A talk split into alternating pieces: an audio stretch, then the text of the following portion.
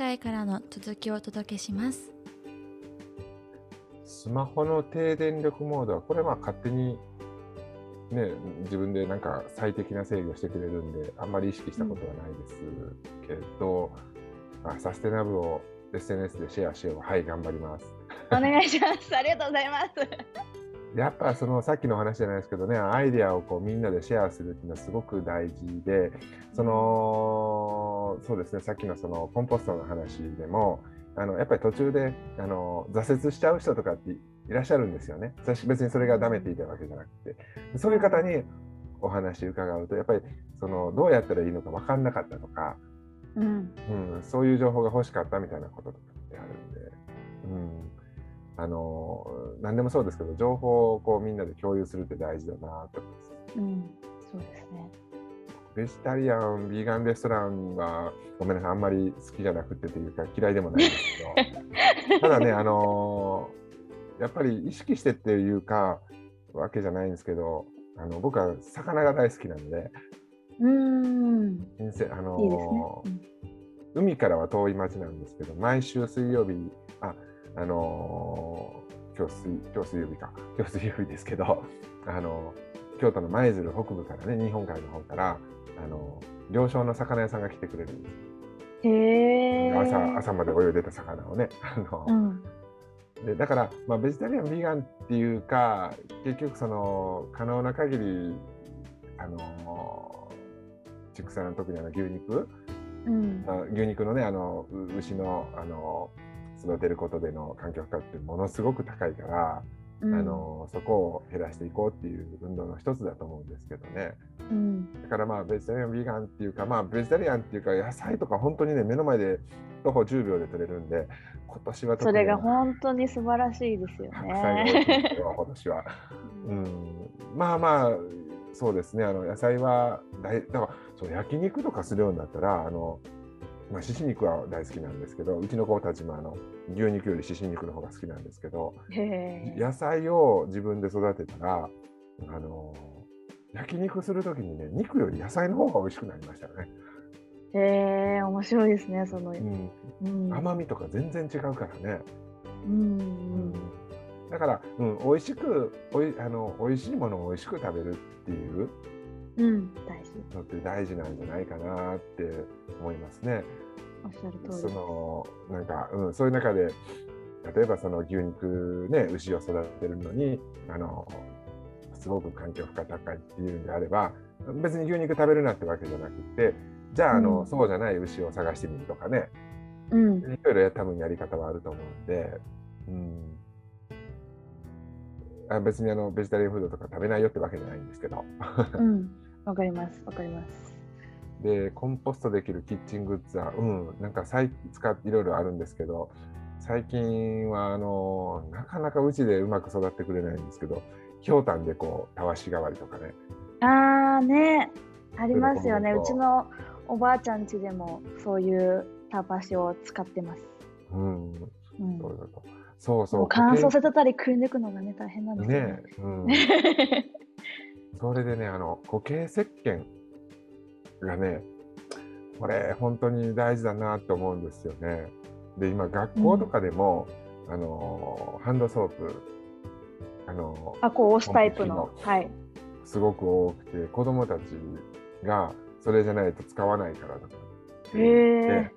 でも市役所は教育委員会は固形石鹸をちゃんと支給してたしてるんですよね。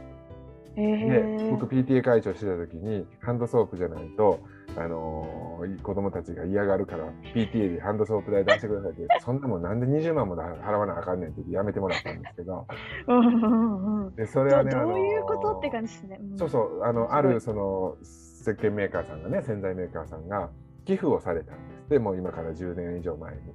うん。各学校に。でみんな家でもそっち使い慣れてるからでみんなそっち使うようになっちゃってでねあの詰め替え用の洗剤までは寄付してもらえないからそれも買わなきゃいけないじゃないですか。うん。寄付寄付だけど儲けてるみたいなね、まあ、それはそれで別にいいんですけど でねあのそれをねいやあの殺菌の効果とかが違うからとか保健の先生が言い出していやちょっと待てって思ってうん。僕も一応学者なのでそれこそうん。エビデンスあるのかよと思ってうん。論文調べたら別にそんなん変わんないよって。よく考えたら当たり前ですよね。石鹸って今日アルカリだから、それ別に薬用石鹸とかあんなのどうでもいい話で、うん。とにかく今日アルカリだから基本的に全部殺菌できるんですよね。しかも固形石鹸の方が場合によってはそのもう石鹸泡立てる時にてあの言ったらそれ自体が洗ってる効果ね手もみをするあのうん。泡立てるっていうことは、あの石鹸を両両手で挟んでこうね吸い合わせる、うん。そこでもう手洗い始めてるから、むしろその固形石鹸の方が殺菌効果高いぞとかっていう論文とかもあったりして、いやだから買いまだからもうほら固形石鹸の方が効果高いから買いませんって言ってね、うん20万円のうん支出カットに成功したっていうね。大きいですね、それは。どっから出てくるんだってお金ですもんね、それみんなの家から出てくるからね。そうなんですよだからね、あのー別にハンドソープ絶対使っちゃダメとかはね人にのお家までどうこう思わないですけどでも固形石鹸って十分みんなが思ってるあのハンドソープは殺菌効果が薬用ソープとか売ってるけどあんなの別にどうでもねいい話で、うん。それとその石鹸メーカーの人が言ってたんですけど石鹸って自分で作ったら分かるけどこもう絶対固形になるんですよね。うんうん。それを液体にしてるっていうことはあのかなりこう製品として無理をさせてる状態なので。そうですよね、いろんな加盟化製剤が入ったりとかね、そうそうそうそう。そうだだって石鹸って絶対自分で作ってみたら固形になるんですよ。液体石鹸とか作れっこないんですよ。だからあのーこ作作ってる僕が言うのもなんだけど固形石鹸で全然いいんやでっていうのはね。うん、本当私もそう思ってて、あとなんか娘が今2歳になってちっちゃいんですけど、その時ポンプ自分の力できないから、あの固形石鹸の方が自分でで洗うっていう行為としてやりやすいっていう面もあって、だから小さい子にはそういうポンプより私は絶対固形石鹸の方が教育的になんか自分でやるっていうのを促すにはいいなって思っていたりする面でも固形石鹸選んでるからいいですよね。ううん。んこの15番の博物館植物園に行こうっていうのはがどどういう、まあ、僕大好きでよく行くんですけどなんかどういう意味が？アメリカだとそういうなんかいろんなこういうサステナブルに関する認証を出してるのって博物館とかが研究していることをもとにその認証が降りていくんですよね。っていう意味で博物館を行ってそういう認証活動についてどういうエビデンスを出してるのかっていうのが分かるようにアメリカだと特にあの博物館に行くことで学べるようになっているのでそういうことを学ぶ場として博物館植物園はとっても最適だと思っているので今月項目を入れてみてこういう項目を入れてみました。いやそれすごくあの日本とかあるいはヨーロッパの博物館植物園あるいは水族館もそうですよね違いそうですうんあのそれこそカリフォルニアだったらあのモントレーの水族館も、はい水産の物のね認証の仕組み作ったりとかしてますよね。はい。でも日本の水族館だったらなんかイルカショーが目玉みたいなね。えでも学べるようにはなってますよね。学べるよううにはなりつつあるけどそれでもやっぱりまだ水族館、京都にも新しい海のない京都にも水族館あるんですけど、ん。やっぱり多くの人はイルカショーを楽しみに行くんですよね。うんうんうん。えーだからそのそうなんですよ博物館とか植物園とか水族館の本来のお仕事ってうん別にそのイルカショーとか、ねうんじゃなくって動物とかのアリのその自然の中でどんな風に過ごしてるんだろうっていうのを見せて動物園とか最近変わりつつありますけどもね日本でも。でも、うん、やっぱりその認証を出す仕組みを作るとかあるいはうん学術的な調査っていうのが、そんなにまだまだあの重視はされてない。うん。だから多くの日本の博例えば博物館とかって博物館って名前あっても研究機関でなかったりするんですよ。あ、そうなんですね。うんもちろんねあの学芸員の皆さんとか研究者の自負持っていろいろ研究されたりしてますけど組織としてね我々大学の研究者って研究者番号っていうのがあってそれでこういろんなあの補助金とかもらえるんですけどびっくりしたのが博物館の多くの博物館の学芸員さんとか研究者番号をもらってないとかね組織として申請してないからあの、うんもらえないんですけどうん。っていうねへえそうなんだみたいな話でへえ。そこはでもなんかうんそういう学びに行こうっていう姿勢で行ったら発見できるとことはあるってことですよね。イルカショーを目的に行っても、でプラス学びを学生態系を知ろうっていう目的でこう読んでみると勉強にはなりますよあね。のーうん、そういうふうな努力はねやっぱりされてるので、そういう取り組みをね応援していくこともあのうんうん。大事だと思いますし、うんそれとやっぱりそういう意識を持ってどう博物館植物園あるいは水族館に行く動物園に行く、えーうん。お客さんを増やさないとそっちがマイナーだったらねなんか単にパンダの赤ちゃん見れてわーいとかね。うん、なんかねそそれでは悲しいわけで。そう、それでは悲しいですよね。うん。うん、だからその16番にね地球の生き物について知ろうっていうのも書かれてますけど、うんやっぱりそういう場でないといけないしそれをまたあの、難しく伝えるんじゃなくて分かりやすく伝えるような努力っていうかは、博物館とかの側にもね工夫っていうか求められると思うんですけどうん、これでもあれじゃないですかね。アメリカとかヨーロッパの場合はもう寄付で基本的には運営されてるとかねうん、うん。そういう違いもあるでしょうね。え、博物館、日本は普通に市営だってことですか？そうあのまあ、国なり自治体なり、まあ、都道府県市町村なりの施設であることが基本的には多いので、うん企業がやってる、ね、鉄道の博物館とかもそれはまたそれで別ですけど、うん、だからなんかレジャー施設からそろそろ脱皮しないといけないんじゃないかなっていうのは思ういますね。ん、そうですね。ようやく日本でもそのクラウドファンディングとかで寄付っていうのがね随分あの浸透してきたのでうん、寄付をしようっていう発想を書いてありますね。そう、次そう。まさにそのつながりで。寄付ってその寄付が根づ日本であまり根付いてこなかったとかって言われるんですけど、はい僕。そんなことないと思ってて私もないと思います。だって毎回お賽銭入れてるっしょ？みたいな。ああなるほど。その見方があったか。うん、それとあのーそうですね。それもそうだし、あのー実際うちの NPO でも寄付結構いただいてるし、うん。それとあのー面白かったのがねあのその PTA 会長してた時にやっぱり PTA で寄付があるんですけど、あのー年末12月とかにねあの助け合い運動みたいなんでうん。でなんかそれまではなんかプリントが1枚ピラッてやってきて毎年恒例のなんかあの、えっと心持ち運動の季節がやってきました。皆さんご寄付よろしくお願いします。それだけなんですよ。そんなの心持ち運動ってね で僕役員してた時にここれは何のために寄付をしてどこに寄付されて、で、あのーただもう子どもたちに持たせてくださいだけじゃなくって、まあ、コロナ前だったのでなんか音楽祭とか学校でイベントある時にじゃあこの日は特別に収集しますとかって言って物品の寄付もお金の寄付も。で、えーね、あの音楽祭の時とかに最後あのみんな保護者の人帰る時にあの協力よろしくお願いしますとかって入り口のところに、ね、出入り口のところ立ってたりしたらあのそしてまたそれを LINE 使ってあの今日はこんだけ集まりましたってね報告をうん。したら、もう前の年の3倍以上お金集まってね、えー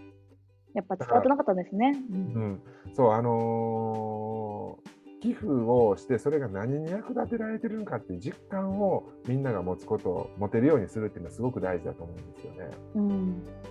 だから亀岡市って実は寄付めちゃくちゃ集めてて、へえ、あのー年間のね予算がまあ380億円ぐらいだったかななんですけどそのうちの30億円は寄付なんですよ。へえ、すごいですね。うん。あの財政なんで京都市がねあのリッチなあの返礼品リターンで今年から本気出して始めたのでちょっと京都府に京都市には抜かれちゃったんですよ。それまではダントツで京都府内で一番でね。へえ、でも京都市って亀岡市のね人口20倍近くあるのに集めたお金50億円ぐらいだからちょっとラライバル視してるんですね、そこ2つは。そうそう。いやライバル視っていうかねあのなんか亀岡市にいろいろ先越されて京都市の市長さんは機嫌が悪かったとかそんな話はちらほらと聞いたりしますけど。そんなんね、そもっと遠く見たら、ね、いいことだからねいや。本当ねあのいいじゃんいいじゃんのそうそう例えば環境の取り組みを進めるのにとかって言ってあのレジ袋禁止のね条例も日本で初めて作ったんですけどその時もその取り組みを応援してくださいって言ったらもう2000万ぐらいお金集まってたね。へえ、で今その環境の情報を発信できるそれこそさっきのあの博物館とかじゃないですけどうん環境の情報をしっかり発信できる施設を今整備しようって言って、それもちょっと前にあのふるさと納税でクラウドファンディングがあったんですけど、うん。1億7000万以上集まったかな。へえすごい。うん。うん。だからやっぱり何のために使うんですかとかね、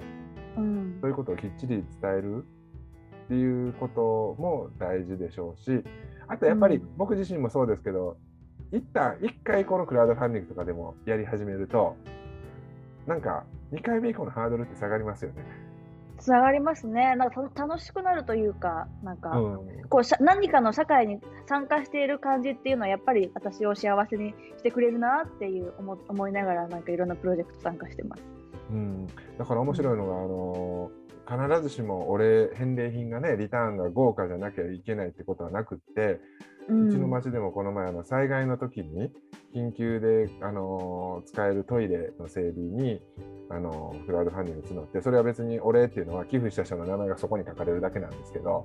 でも600万集まりましたしね。結局目標600万で750万ぐらい集まったのかな。うん。とか、お隣の町だったら、あのー地地区をねあのコミュニティを指定して寄付ができるっていう。そしたらあのそれお礼も何もないんですけど東京とか大阪とかこう実家離れて故郷離れて仕事をしてる、ね、あの人たちが自分の両親が住んでる地区に寄付をするとかねそれで寄付うん急急増したとかっていうのありましたしね。じゃあどこに何にどういう感じで使われてるかとかどこにどういう視点で寄付したいかっていうのいろんな見ると全然日本でも集まるよっていう事例がたくさんあるってことなんですね。あると思いますね。うんだからそう、んね実はご機嫌ラボもあの寄付でいろいろいただいてありがたいことにいただいて運営させてもらってて。そうなんです、ええ。なので、うん。そう。なので集ま集まるというかいろいろ応援してくれたりとかする方のおかげでなんかいろんな組織実は回ってるってことを知るとなんか寄付をしようっていうことに参加もこうしやすくなりますよね。うんだからその18番にね、お店、ブランドとかレストランを応援しようっていうのも、それも一つの、まあ、寄付というか投票と一緒ですよね。んそうです、そうです。そこに何を選ぶのかっていう時にどういう自分の思いを持って選ぶのかって時のアイデアにこういうサステナブルがなったらいいなとも思ってるので、18番今月初めてこういうのも入れてみました。うんそういう亀岡市でも今あの、リバーフレンドリーレストランっていうあの認証制度みたいなのをやってて、認証っていうか登録制度、しかもそれはお店の側がお金を払って登録されるしてくださるんですけど、でプラゴミだけじゃなくて、まあ、環境負荷の低い、下げるような取り組みをしてくださってるお店を応援する。うん近所のね、近くのね、あのケーキ屋さん、すごくおしゃれなケーキ屋さんで、美味しい、美味しいケーキ屋さんなんですけど、あの僕ら同年代のあのお母さんがお店あのお店されてて、でご自身もあのフランスで修行されてたこともあって、フランスで、ね、あのプラスチック減らす取り組みとか、すごい進んでるから、そのフランスの友達なんかにも教えてもらったりして、あのいろいろされてて、そんな全然安くないケーキ屋さんなんですけどね。結構な数のお客さんがね、あの若い世代の方ですよ、タッパー持ってケーキを買いに来るっていう。へえ素敵そういうアメリカではそういうのないんですよあんまり。うん逆えーに日本だからこそなんかそういうのやりやすいだろうなって思います。なんか、うん。うん、そのね、リバーフレンドリーレストランっていうのは、あのアメリカの NGO のサーフライダーファウンデーションの、あの皆さんに教えてもらって、うん。あの君、お前らもこれやったらいいやみたいな形でね、うん。始めた取り組みなんですけどね。うんそうそう、だからそういうレストランとかね、あるいはブランドを応援することで、またね、あの、意識してない人も、ちょっとずつでもいいから意識するようになるとかね。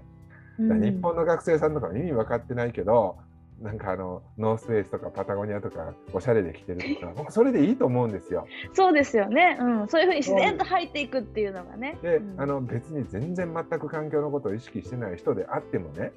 例えばパタゴニアとかノースペースの製品買うことで、その売り上げのからまた寄付が生まれるわけじゃないですか。うん。うん、そのみんながみんな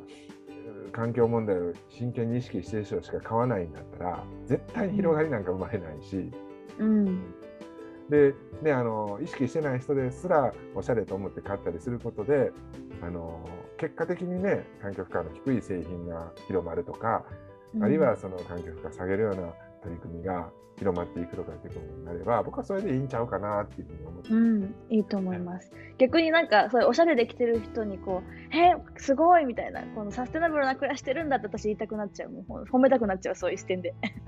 してね、してなかったとしても言われたらねなんか意識するよそう、ねえ、そうなんだみたいな、実はそうだったの？みたいに思ってくれたらなんかいいなみたいな。そうそうだからいつも亀岡で市長とさんとねお話してるのがあのもう日本のバークリーみたいになろうよとバークリーって日本のだからカリフォルニアのバークリーねあ、バークレーね。うんうんうんうん。クレはいクレイジーって言われるじゃないですかよくねあの、うんうん環境のあの規制とかかなり厳しくって、うん、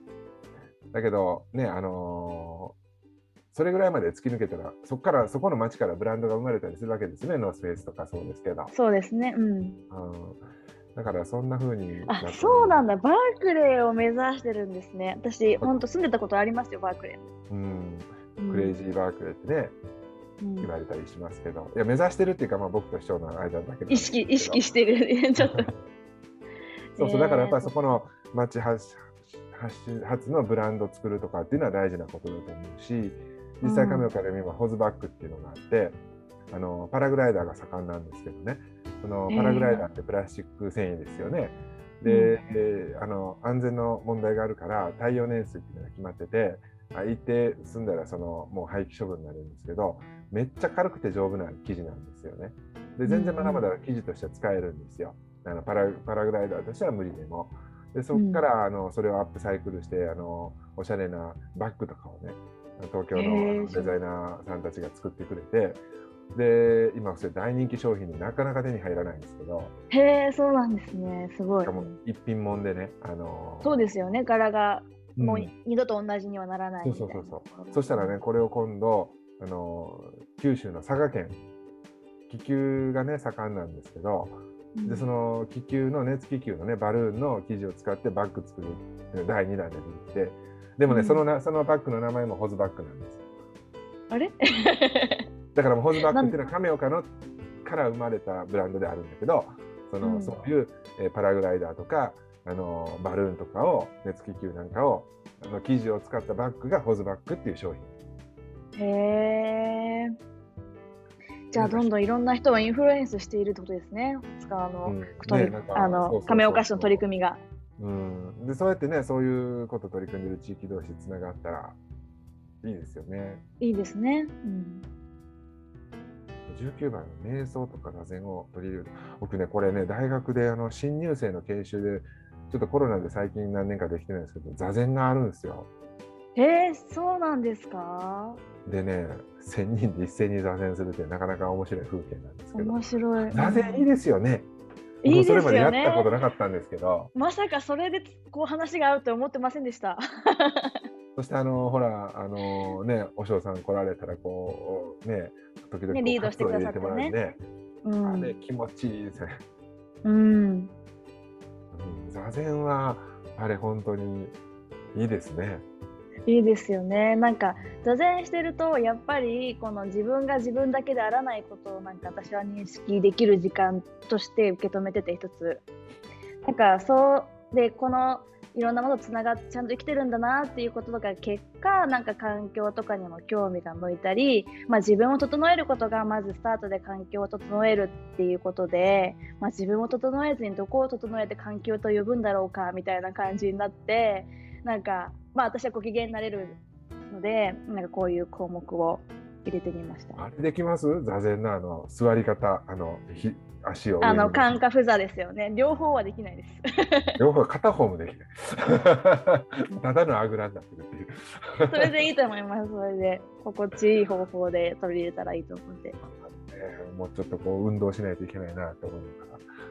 うんねえうん、まあ本当にこう座禅してると結構最後あの自分と地球のことを思うって書かれてますけどこう本当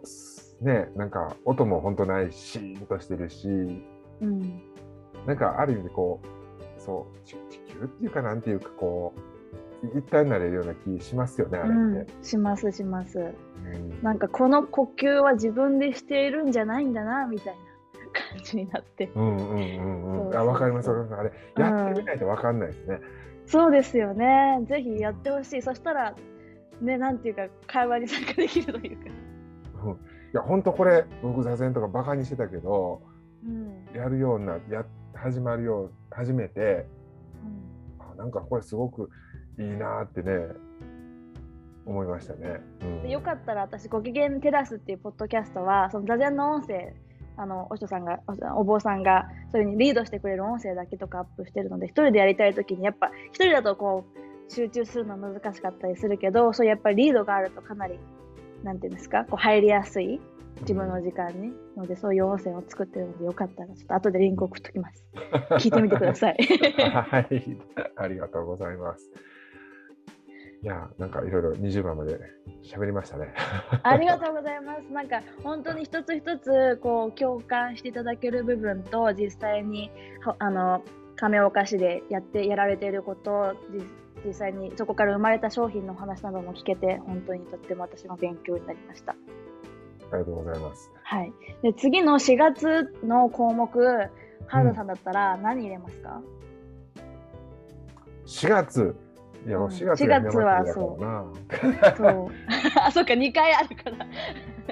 まあ4月の、でも最近暖かい、今年はちょっと桜遅そうだから、どうだろう、4月お花見、でもお花見終わってるかな。でもそのほら、4月ってすごくこう、気気持ちいい季節なので、まあ、例えばその、ハイキングというか、ピクニックというか、うん。で例えばそういう時のお弁当っていうかね、うん。に、あのゴミ減らす工夫してみるとかね。うん。うん。それこそそのマイボトル持って散歩するとかっていうのも楽しい、ね、気持ちいい季節になるし、あとはその自転車使うっていうのはどうですか、あ、いいですね。うん冬場寒くてね、手手凍りそうとかなるから難しくても、うんうんもう4月になったら暖かくなってくるんで、自転車、うん自転車いいかもしれない。わかりました。じゃあ来月の項目に自転車に乗って移動しよう。ちょっと入れてみます。うんありがとうございます。そんな感じであっという間にもう1時間経ってしまうんですけれども、はい。はい、何か他に。